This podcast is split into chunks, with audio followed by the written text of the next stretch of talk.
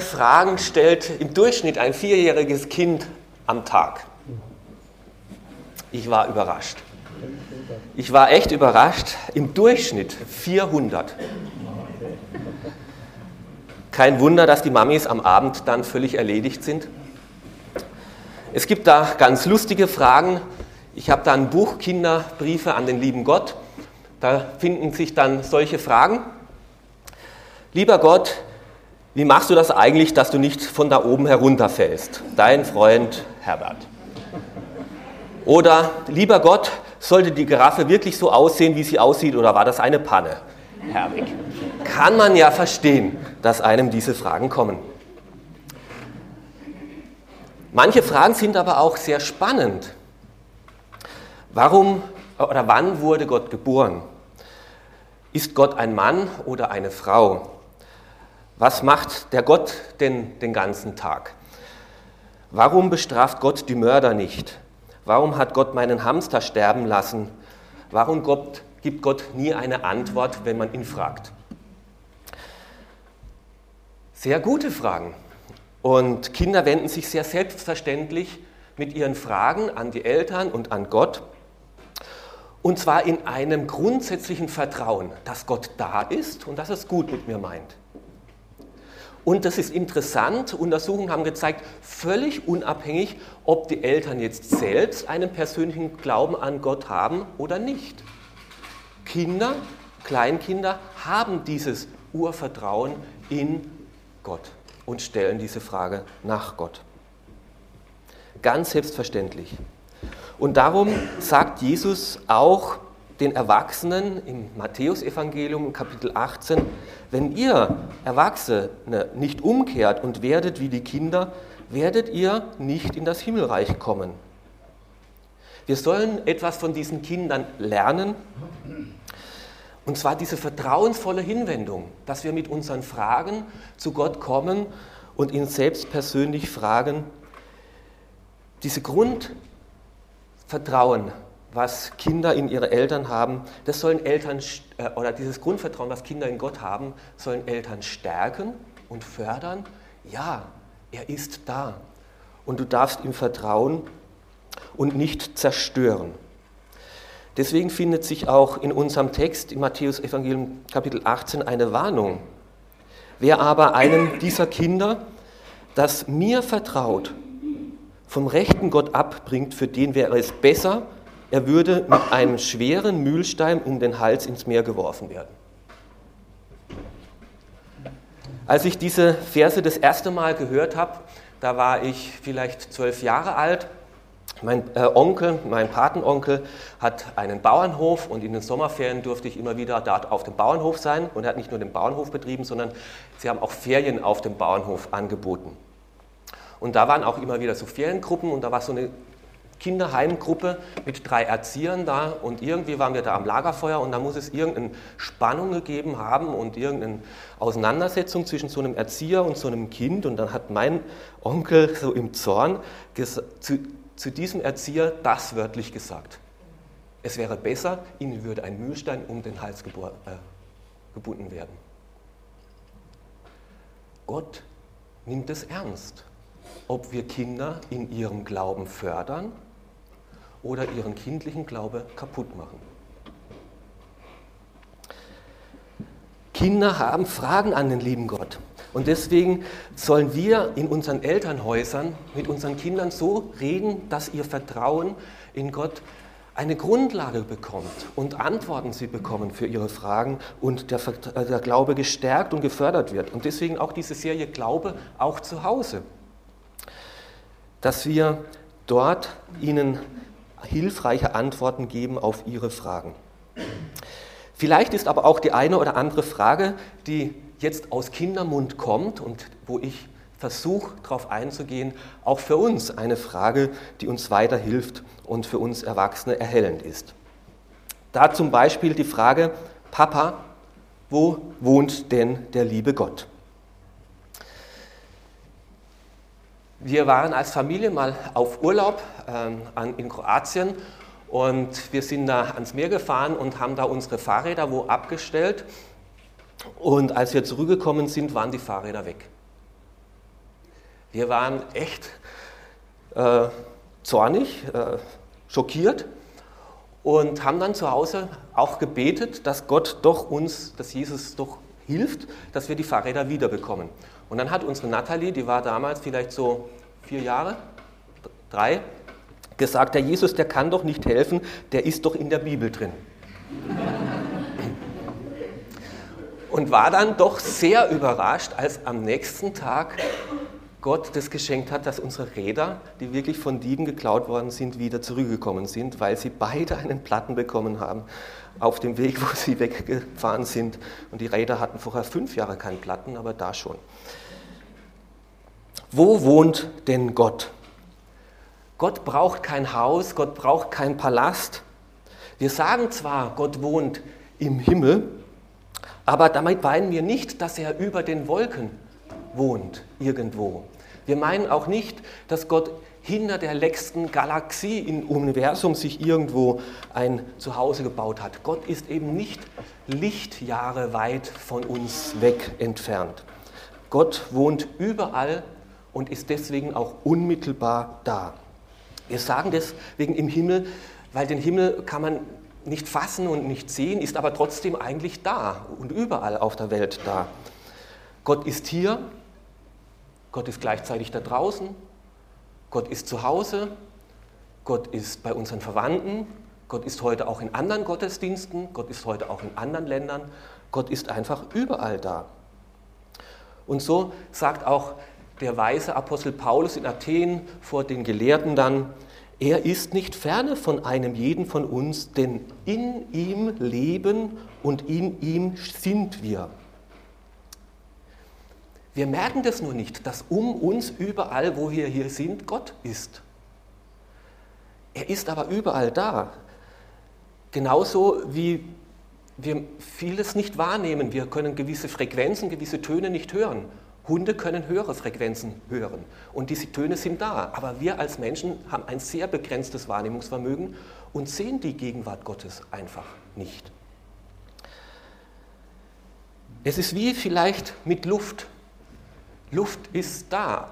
Wir können sie nicht sehen. Manchmal können wir sie spüren. Wenn der Luftdruck sich ändert, wenn es Wind gibt, es gibt auch so wie Luftwiderstand in der Aerodynamik oder sowas.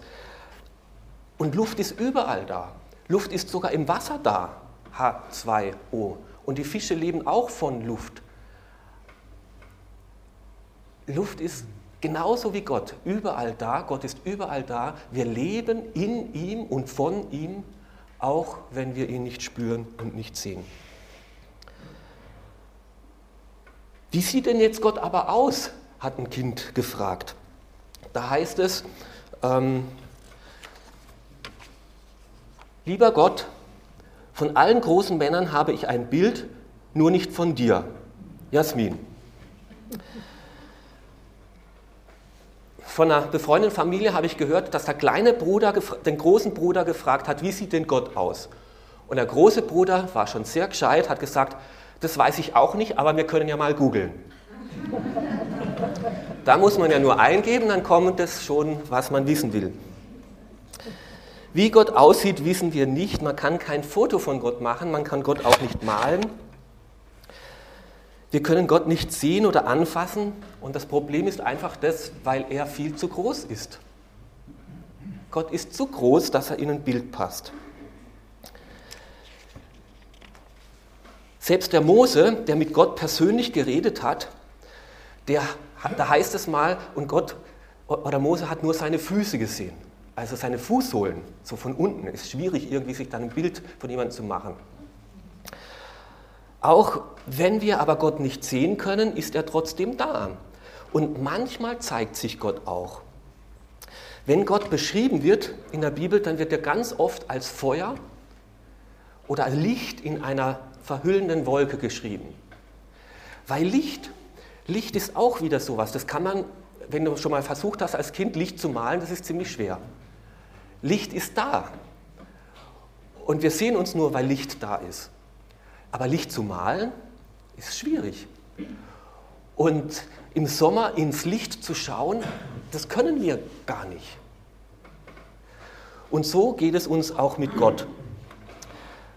Mit bloßen Augen können wir Gott nicht sehen, obwohl er da ist. Und deswegen wird Gott oft beschrieben als Licht, das verhüllt ist in, einem, in einer Wolke, in, in einem Raum, wo es nur noch etwas leicht durchleuchtet, wo man noch sehen kann, da ist jemand da, aber es trifft uns nicht in voller Klarheit und Wucht, weil wir das nicht aushalten könnten.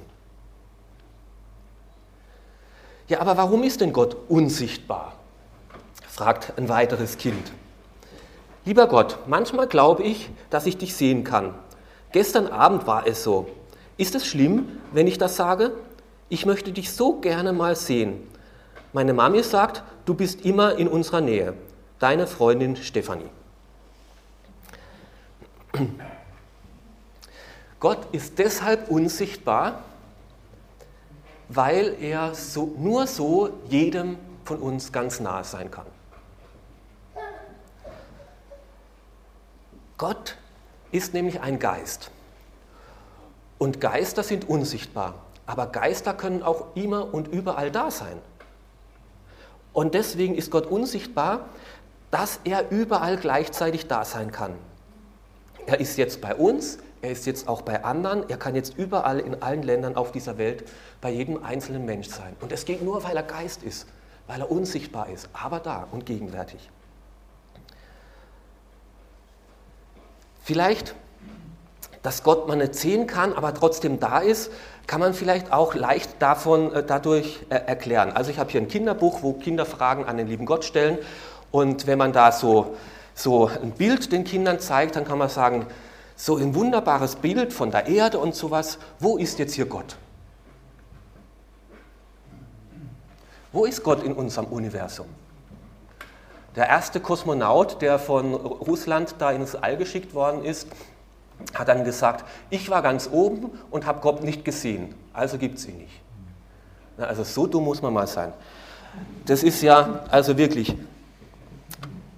wenn ich ein Bild habe, dann kann ich hier sehen, oh, das war ein Maler, der hat die Farben beherrscht. Ich kann vielleicht an der Art und Weise, wie er gemalt hat, also an Van Gogh kann man erkennen, das ist der Künstler gewesen. Ich finde Spuren von dem Künstler. Ich, ich kann einen Chagall erkennen, ich kann einen Picasso erkennen, Monet äh, erkennen an der Art und Weise, wie sie gemalt haben. Aber jetzt zu sagen, wo ist jetzt hier der Künstler in dem Bild? Ich finde den Künstler nicht. Wo ist denn der jetzt?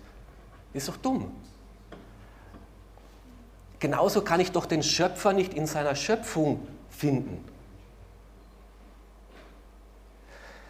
Der Maler steht über seinem Bild. Der Maler ist in einer anderen Dimension.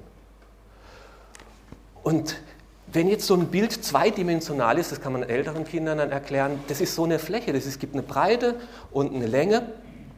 Aber selbst wenn du nur einen Millimeter oben drüber bist, dann bist du zwar ganz nah da, aber diese Fläche kriegt es nicht mit.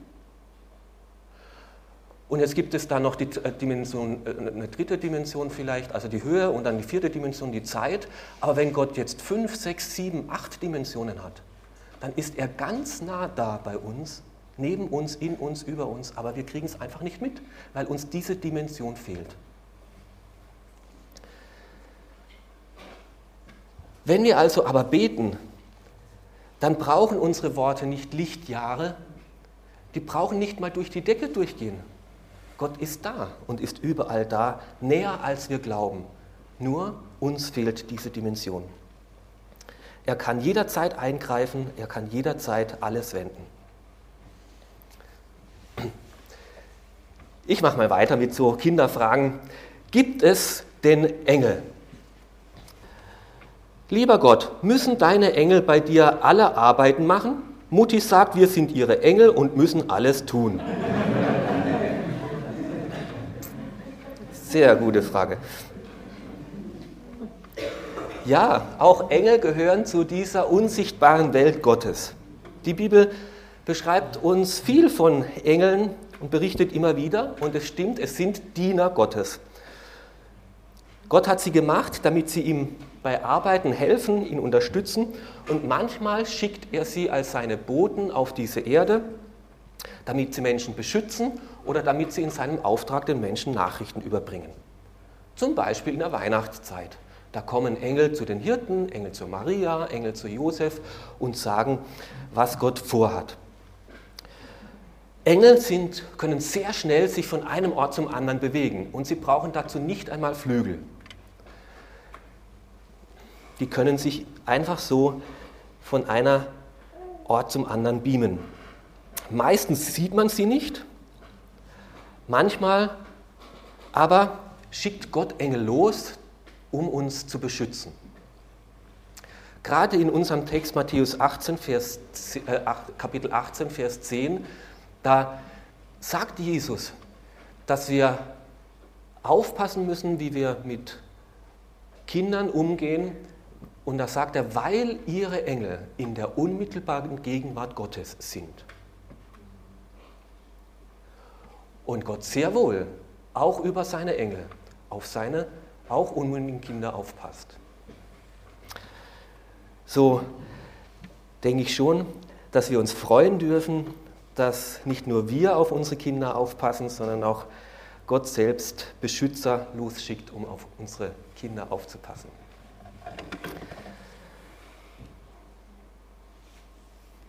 Dann fragt ein Kind, aber sieht mich Gott denn wirklich?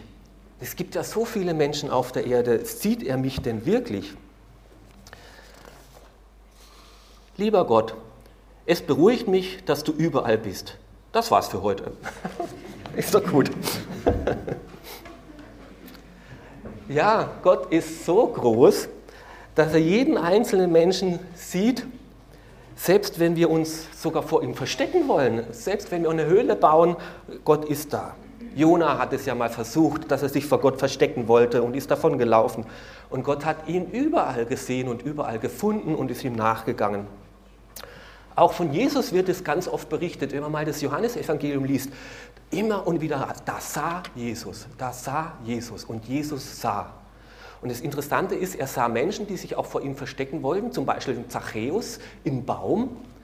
Und da war eine riesen Menschenmenge und er sah Zachäus und ging auf ihn zu. Und er sah nicht nur den Zachäus, sondern er wusste auch, du bist ein reicher Mann, aber du bist auch ein einsamer Mann. Und heute möchte ich mit dir nach Hause kommen und mit dir ein Fest feiern. Und das hat den Zachäus so glücklich gemacht, dass Jesus ihn gesehen hat, so wie er wirklich ist, und angenommen hat und geliebt hat. Stell dir vor, Gott sieht dich und mich nicht nur, wo ich bin und, und wie ich aussehe, sondern was ich denke und was ich fühle. Ich brauche es nicht einmal alles zu sagen und ausdrücken. Das ist das Besondere an Gott, dass er uns nicht nur äußerlich, sondern auch innerlich sieht und kennt. Das sind ja Kinder jetzt nicht dumm. Ja? Da kommt natürlich ganz schnell die nächste Frage. Lieber Gott, warum muss ich denn eigentlich beten, wo du doch eh schon weißt, was ich brauche? Aber ich tue es natürlich, wenn du dich dabei besser fühlst. Ja, wenn Gott eh schon weiß, was ich denke und was ich brauche, ja, warum muss ich es dann noch überhaupt sagen? Wenn ich dich jetzt fragen äh, würde, hast du ein gutes Verhältnis zu deinem Vater? Also ihr wärt noch eine Familie und du sagst, ja, passt eh. Und ich dann frage, aha, okay, wann habt ihr das letzte Mal miteinander äh, ein Gespräch gehabt, miteinander geredet? Oh, das ist schon lange her, aber zwei Jahre mindestens. Was wissen wir dann? Natürlich hat er kein gutes Verhältnis zu seinem Vater oder gar kein Verhältnis. Wenn man befreundet ist, dann will man miteinander das Leben teilen und erzählen, was man erlebt hat und wie es einem damit gegangen ist. Und selbst wenn der andere das Gleiche erlebt hat, dann muss man das verarbeiten und dann muss man das erzählen. Aber weißt du, wie das war und so und so.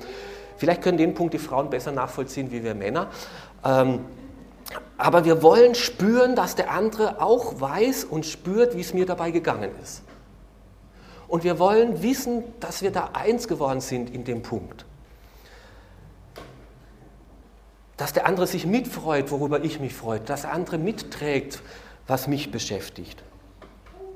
Auch wenn wir eh wissen, dass meine Frau zu mir steht und vor 21 Jahren das Versprechen gegeben hat, mich zu lieben, in guten wie in schlechten Zeiten, freue ich mich trotzdem, wenn sie ab und zu mir das auch mal sagt.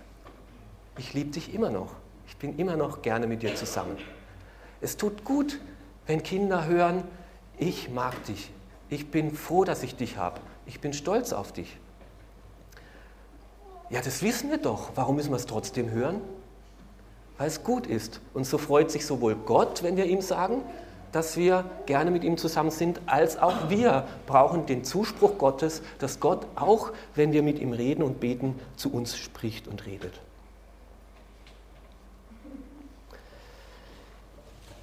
Wer hat denn die Bibel eigentlich geschrieben? Lieber Gott, dein Buch ist sehr spannend. Ich mag Abenteuergeschichten gerne. Du hast tolle Einfälle. Ich möchte gerne wissen, wo du die denn her hast.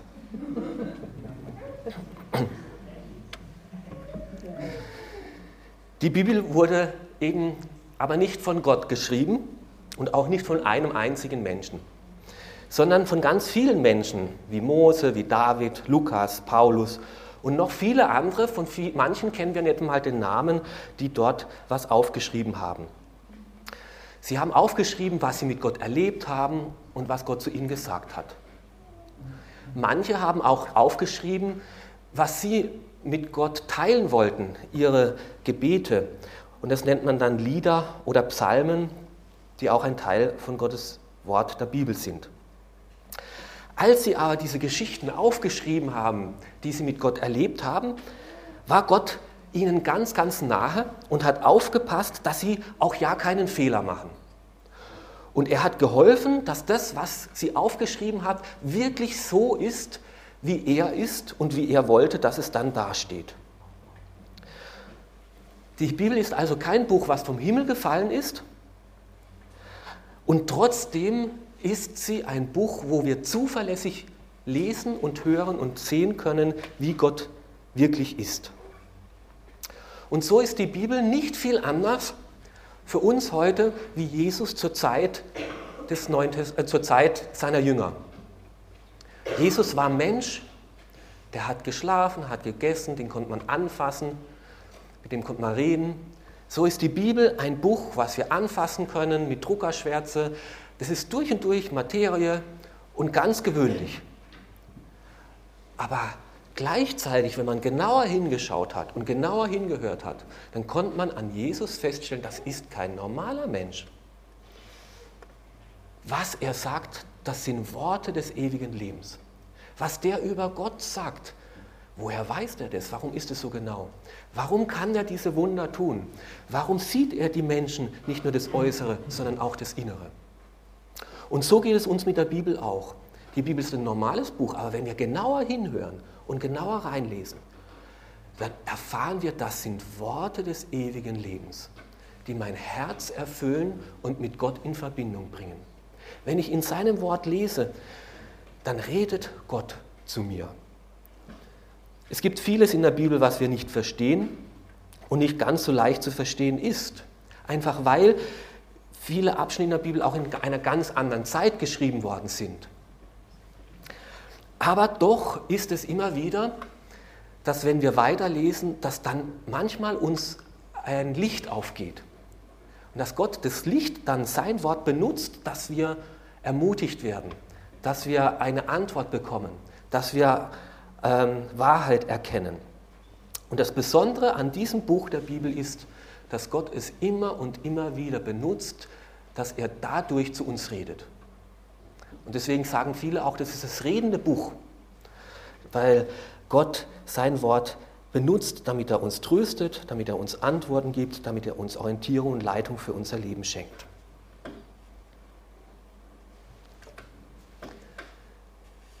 Ja, so langsam wird es mir schon schwindelig von den vielen Fragen, aber ich habe noch ein paar da. Warum passiert so viel Schlimmes in der Welt? Das stellen schon Kinder auch. Ähm, Ach so, stimmt das, was in der Bibel steht, kommt auch noch, genau. genau, muss ich erst noch stellen. Lieber Gott, was in der Bibel steht, stimmt doch, nicht wahr? Genauso wie im Lexikon. Ja, sogar mehr noch als im Lexikon. Wenn Gott hat darauf, habe ich ja schon gesagt, aufgepasst, dass was da aufgeschrieben worden ist, dass das wirklich wahr ist. Und er hat sogar Leuten gesagt, sie sollen schon etwas aufschreiben, was erst in vielen späterer Zeit passieren wird, den Propheten. So hat er zum Beispiel dem Propheten Micha gesagt, schreib schon mal jetzt auf, dass mein Erlöser, Jesus, in Bethlehem zur Welt kommen wird. Komisch. Bethlehem. Ja, und schreib noch genau hin, Bethlehem in Galiläa. Und schreib noch genauer hin, dass dort eine Jungfrau ein Kind kriegt. Und schreib noch genauer hin, dass der, der dort geboren wird, der Erlöser sein wird. Und schreib noch genauer hin, dass der zuerst abgelehnt werden wird. Und tatsächlich, 500 Jahre später passiert das. Da sorgt Jesus dafür, dass eine Volks, äh, Gott dafür, dass eine Volkszählung passiert, dass der Jesus noch rechtzeitig von, Naz, äh, äh, von Nazareth, wo der Josef wohnt, nach Bethlehem kommt, und zwar Bethlehem in Galiläa. Und an solchen Dingen können wir erkennen, dass Gott hinter, da, äh, dahinter steht. Und das war übrigens 500 Jahre bevor Jesus geboren wurde, dass Micha das aufgeschrieben hat. Und ja, muss mal so weit reichen. Dann, warum passiert aber so viel Schlimmes auf dieser Erde? Ja, es gibt schlimme Fehler, schlimme Dinge. Manche, zum Beispiel, also das Kind, eines Kind fragt, lieber Gott, ich bin sitzen geblieben, das habe ich aber nicht verdient. Warum hast du das zugelassen? Ja, da muss man erklären, es gibt Fehler, die wir selber machen und für die wir auch selber verantwortlich sind. Dass du sitzen geblieben bist, wahrscheinlich liegt es daran, entweder dass du frech warst oder dass du faul warst. Und da kann Gott nichts dafür. Das musst du selber ändern. Nehme ich mal an, also wenn es nicht ganz ein schlimmer äh, äh, Lehrer war. Dann gibt es auch andere Dinge, wo nicht wir Fehler machen, wo andere Fehler machen. Lieber Gott, Lisi, meine Katze ist überfahren worden. Wenn du das zugelassen hast, musst du mir das auch sagen, warum. Ja, ich glaube, das war nicht der Fehler von Gott, sondern das war der Fehler von der Katze oder der Fehler von dem Autofahrer, dass der einfach zu schnell gefahren ist. Also bei uns vom Haus ist eine 30er-Zone, da fährt niemand 30 und einmal hat auch unsere Katze dran glauben müssen. Viele Menschen halten sich nicht an das, was Gott eigentlich will und sich wünscht und denken böse, haben Böses im Sinn und tun Böses und sind habgierig und wollen nicht zurückstecken und tun streiten und dann entstehen Kriege und dann müssen viele Menschen leiden und weil sie sich nicht mehr vertragen können, geht es auseinander und gibt Scheidungen und dann sind viele Menschen sehr traurig darunter und Gott ist auch traurig darüber. Aber letztlich ist es nicht Gottes Schuld, dass Kriege entstehen. Gott selber schießt nicht. Gott selber trennt nicht. Und es ist traurig, dass es Menschen sich so viel, so viel Fehler machen und es auch so schwer ist. Aber es ist natürlich nicht nur das, da kommt gleich der nächste Brief. Lieber Gott, wenn du so viel kannst, wie kann es dann sein, dass du nicht mal den Fluss genug groß machen hast für all das Wasser, das unser Haus überschwemmt hat? Jetzt müssen wir uns um ein neues Haus suchen. Ja, es gibt auch Sachen, die nicht an Menschen liegen, nicht an uns und nicht an anderen. Es gibt wirklich Sachen wie Hochwasser, Katastrophen, Naturkatastrophen, Erdbeben, Überschwemmungen. Ja, und das ist einfach so, weil die Erde noch nicht der Himmel ist. Es gibt Dinge, die wir nicht verstehen und es ist einfach so, dass die Erde nicht der Himmel ist. Und hier passieren Dinge, die nicht gut sind, und die aber Gott eigentlich auch nicht so gewollt hat. Weißt du, wenn wir wo an einen Unfall hinkommen oder ein kaputtes Auto sehen auf einem Autofriedhof, ein kaputtes Auto, dann können wir auch nicht sagen, na welcher Dodel hat das Auto so gebaut? Wie kommen die bei VW dazu, ein Auto so verschrumpelt zu bauen? Das funktioniert ja überhaupt nicht. naja, VW hat das Auto nicht so kaputt gebaut. Das war ursprünglich anders gedacht. Es ist aber kaputt gegangen. Und so ist es auch mit unserer Welt. Gott hat sich die Welt anders gedacht. Aber da war ein Unfall und da ist ganz vieles kaputt gegangen. Und es ist nicht mehr so, wie Gott es ursprünglich gedacht hat und gewollt hat. Aber weißt du was? Gott baut schon an einer neuen Welt, die wieder ganz okay ist. Und wer an Gott glaubt, der darf dann bei dieser neuen Welt dabei sein.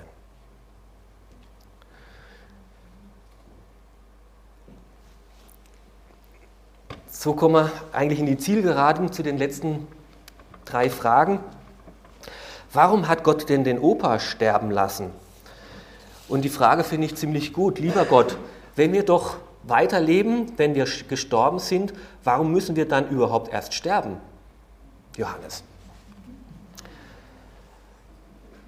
Ja, aber gerade weil diese Welt nicht so ist, wie sie sich Gott eigentlich wünscht und auch nicht so ist, wie wir sie uns wünschen, will Gott nicht, dass wir in dieser kaputten Welt für immer bleiben.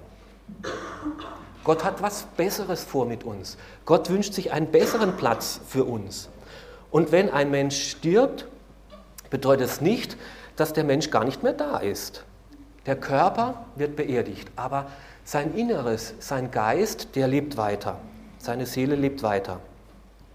Und Gott wünscht sich jetzt, egal ob Menschen kurz gelebt haben oder Menschen lang gelebt haben, dass wir an Gott glauben, weil dann dürfen wir nach dem Tod, jeder Mensch, der an Gott geglaubt hat, dann bei ihm auch in dieser neuen Welt, in diesem Himmel dabei sein. Und dort wird es sehr schön sein. Dort werden wir keinen Schmerz mehr haben, kein Leid, kein Not, kein Tod, keine Krankheit mehr, kein Streit mehr. Und diesen Ort hat Gott für uns vorgesehen. Und deswegen wünscht er uns, uns dahin mitzunehmen. Und das dürfen wir, wenn wir an ihn glauben. Ja, wie ist es denn im Himmel? Lieber Gott, ich möchte dich gerne etwas fragen. Wie ist es eigentlich im Himmel? Ich weiß, dass es da schön ist, aber wie schön ist es da? Was passiert eigentlich, wenn es regnet?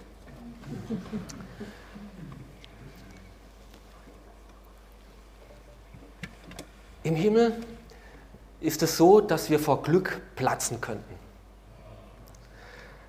Bei Kindern kann man das mal so richtig merken, wenn sie sich so freuen, dann stampfen sie und hüpfen sie und, und so. Und so ist es im Himmel.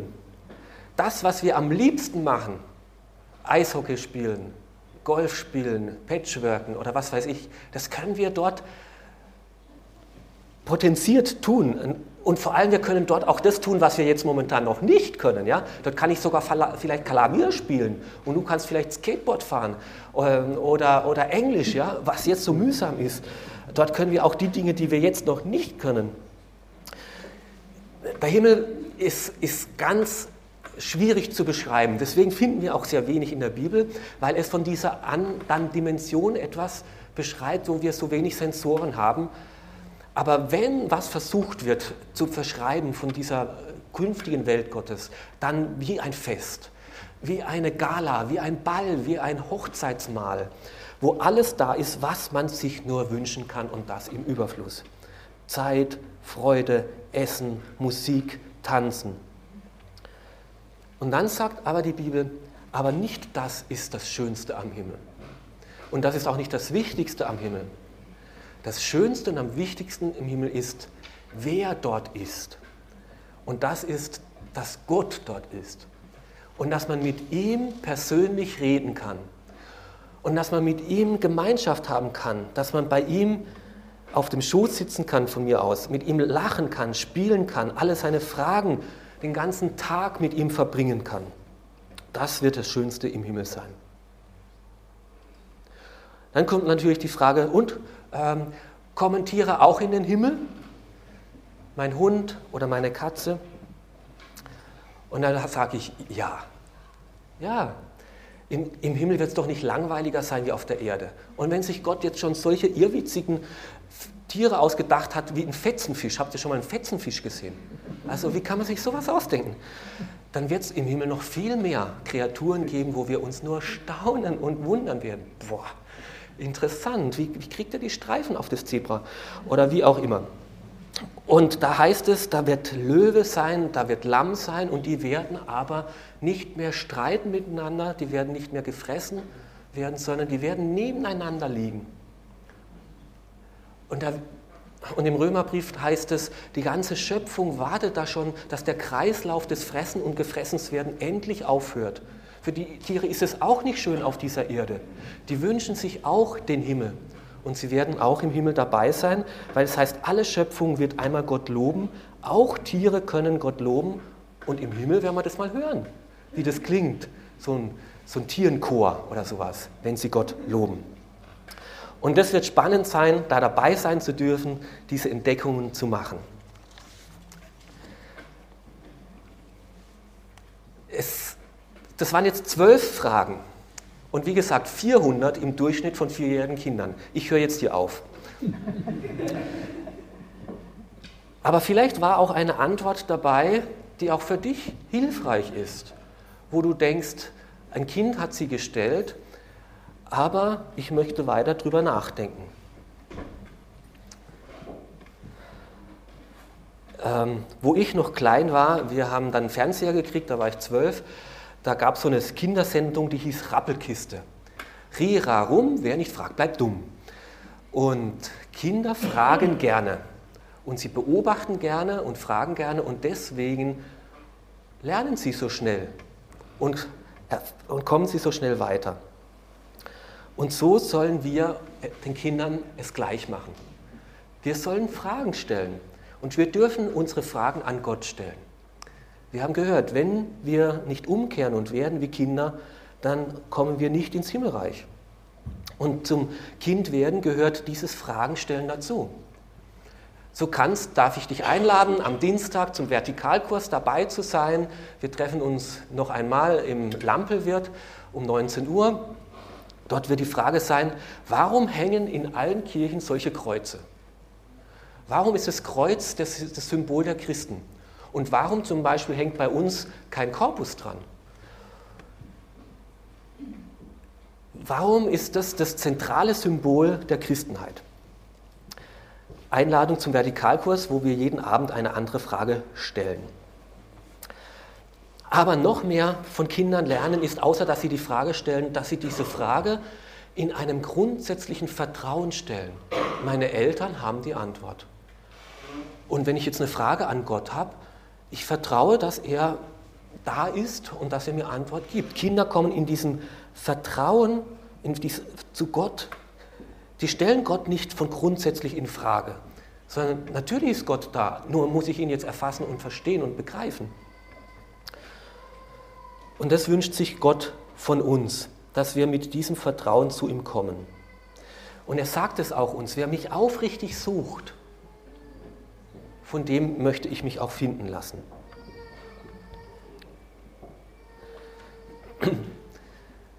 Ich habe in diesem Sommer ein Gespräch gehabt mit äh, einer jungen äh, Frau, die ich von früher her kenne, die dann Religionslehrerin geworden ist äh, und dann habe ich sie wieder getroffen und dann hat sie gesagt, ja, ich unterrichte aber nicht mehr. Und habe ich gesagt, ja, ist auch schwierig jetzt, wenn du zwei Kinder hast. Hat sie gesagt, nein, nicht mehr deswegen. Ich werde auch äh, nicht mehr zurückgehen in den äh, Schulunterricht. Und habe ich gesagt, warum denn?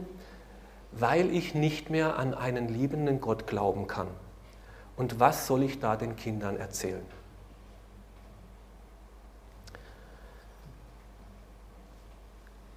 das hat mich schon sehr beschäftigt.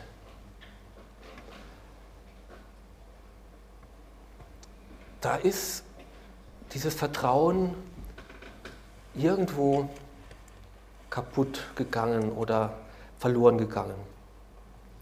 Und ich habe da nicht wirklich die Antwort gehabt, aber habe zu Hause viel nachdenken müssen und was ist besser? in einer kaputten Welt, wo es so viel Leid gibt, zu wissen oder zu spüren, ich bin hier völlig allein gelassen, da ist niemand, ich muss mit allem allein zurechtkommen. Oder in einer kaputten Welt zu wissen, und dennoch gibt es einen liebenden Vater, der mich sieht, der mich kennt und auf mich aufpasst. Da hat eine Versicherung eine Studie gemacht ähm, äh, bei Flugzeugabstürzen. Leute, oder vor allem war die Untersuchung von äh, unter 18-Jährigen, von Kindern, warum sind manche Kinder traumatisiert und brauchen lange Therapie und Beratung und Begleitung und andere Kinder, die den gleichen Absturz erlebt haben, gehen anscheinend seelisch unverwundet aus diesen Erfahrungen hervor. Wenn wir das rauskriegen, was das Problem ist, dann sparen wir uns viel Geld.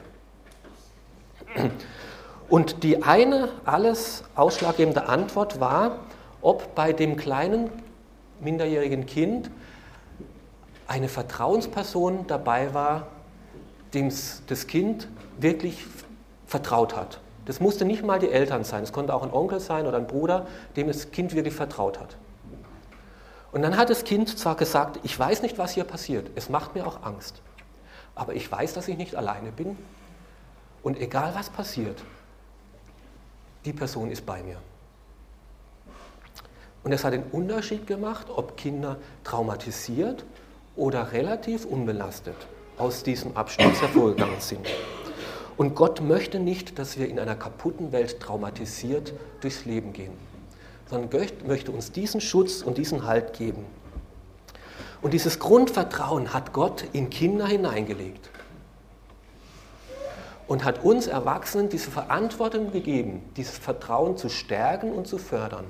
Wenn Fragen kommen, ihnen Antwort zu geben, in guter Art und Weise. Und dieses Grundvertrauen wünscht er uns Erwachsenen. Werdet auch ihr wieder wie diese Kinder, die diesen, in diesem Vertrauen zu Gott kommen. Kinder bekommen nicht alle Antworten von uns.